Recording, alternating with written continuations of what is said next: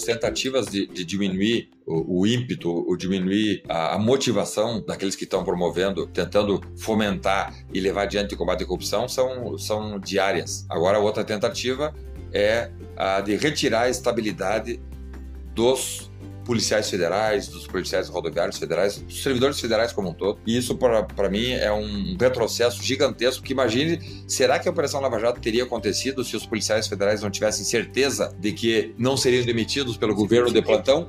Não, não seriam perseguidos pelo governo de plantão? Então, a estabilidade para funções essenciais do Estado, como policiais federais, forças armadas, a estabilidade ela é essencial, ela é fundamental, ela é condição para que uh, o serviço seja realizado ou não. Se a, a as equipes policiais uh, percebessem que, pod que poderiam ser demitidas pelo uh, chefe da hora, muito provavelmente a Operação Lava Jato e outras operações que estão aí combatendo a corrupção, muito provavelmente não teriam acontecido. Então, é mais um, um, uma afronta, mais um ataque que lá no final busca o quê? Diminuir o tamanho, diminuir a força institucional que esses mecanismos possuem, até com base na Constituição, para enfrentar crime organizado, enfrentar tráfico de drogas, contrabando de armas, pedofilia pedofilia, corrupção. E então, contra tudo isso, nós estamos aqui dentro da Câmara trabalhando, convencendo outros parlamentares de que não, nós só teremos uma democracia sólida quando nós tivermos um, uma Polícia Federal e, e, polícias, de modo geral, sólidas, independentes, sem precisar uh, da boa vontade do governo da hora para poder atuar ou para poder agir nesse ou naquele uh, sentido. Sem dúvida. Sanderson, olha só, é, nós temos aqui outros projetos né, de interesse do, do, dos policiais, por exemplo, com relação à aquisição de arma de fogo. Então a gente sabe hoje que o que, que acontece? O policial, a, a, arma é um instrumento de trabalho. Então é, ele não só protege a sua vida, mas ele estando inserido na sociedade, ele também muitas vezes usa essa arma para proteger por ocasião de um assalto, por ocasião de uma, uma situação diversa. E quando ele se aposenta também, ele tem que entregar a sua arma. E se ele tiver que comprar e continua na condição de policial, porque ele continua com a carteira de policial. Então, tu tem, tu entrou com dois projetos, que é o PL 4842, que, que isenta o IPI para aquisição de armas policiais, e o projeto que doa, outro projeto, né, que daí é o PL 5088, que doa a arma para os policiais aposentados, que é um outro problema também, porque o policial se aposenta, tem que entregar a arma para o Estado, e muitas vezes, se ele quiser a, ah, adquirir outra arma, ele tem que, eh, como cidadão comum, que ele não é, porque ele continua na condição, muitas vezes, com a carteira, né, na situação é, de policial. Esse projeto, assim como acontece na maioria dos países é, desenvolvidos, ele cria uma isenção é, desse porte de arma e a doação de arma por ocasião da aposentadoria. O que, que tu fala para nós? São dois projetos que nós apresentamos justamente para tentar prestigiar, valorizar a atividade do policial, copiando modelos do, dos Estados Unidos, do Canadá e até mesmo de alguns países da Europa. Então, o projeto 5088 uh, que nós apresentamos busca possibilitar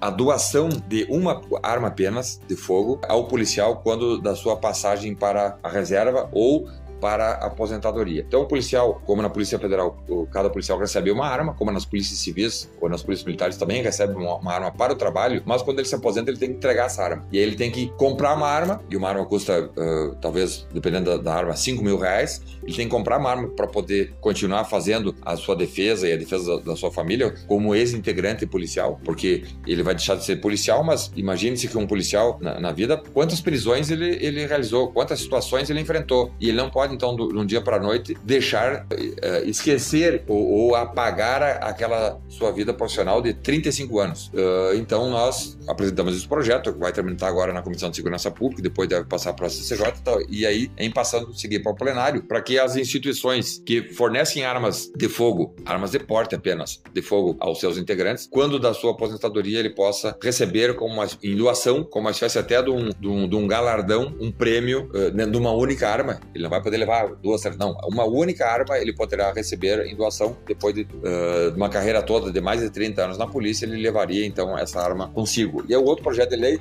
é o projeto 4842 2019, que concede isenção do imposto de importação e também o imposto sobre produtos industrializados na compra de armas de fogo uh, aos policiais e agências de segurança pública. Então, aí não, não seria uma única arma, ele poderia comprar outras armas e teria isenção então de IPI, algo que, que, que barateia bastante a arma, porque a, a, arma é um instrumento de trabalho, e são medidas que também, copiando modelos dos Estados Unidos e de alguns países da Europa, nós entendemos que essa isenção, que já, já, já existia, ela até anos 90 existia essa isenção para uh, agências de segurança e militares, e depois ela caiu. Então nós entendemos que são projetos como outros que nós já apresentamos, obrigando a algemação de presos conduzidos pelo Estado, algo que traz segurança para o policial.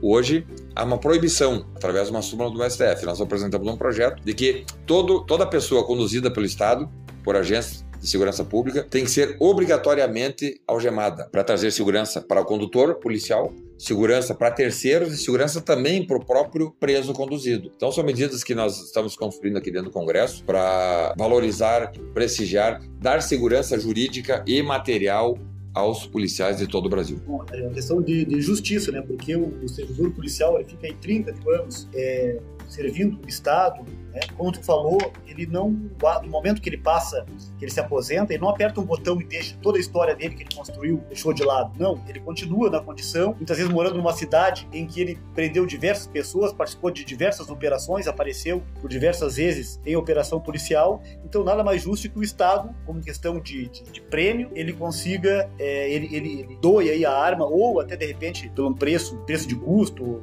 tirando aí a depreciação que ela teve em relação a essa utilização. É, nós sabemos aqui que a investigação policial ela, ela carece muita reformulação, de modernização. O nosso Código de Processo Penal ele é do tempo do Império. Então, é, tu faz parte, como sub-relator dessa comissão, que é a reformulação do CPP. E eu queria que tu falasse para nós aí o que está sendo feito com relação aí a, a, a modernização, a, a devolução aí do inquérito, da investigação sem usar aquela questão de um cargo apenas, e sim colocar a polícia toda nesse processo, todos os policiais é, envolvidos nesse processo da investigação, tornando ele mais descentralizado, mais célere e mais eficiente. Nós estamos com um projeto aqui que veio uh, do Senado Federal, é um projeto uh, que está aqui já desde 2010. Nós estamos indo para quase 10 anos o projeto que está tramitando aqui na Câmara Federal e agora, com a, com a minha chegada e com a chegada de, de outros deputados novos, nós uh, estamos compondo essa comissão e a, e a nossa missão é elaborar um relatório final para que esse relatório siga uh, para o plenário da Câmara e aí sim, o conjunto de deputados delibere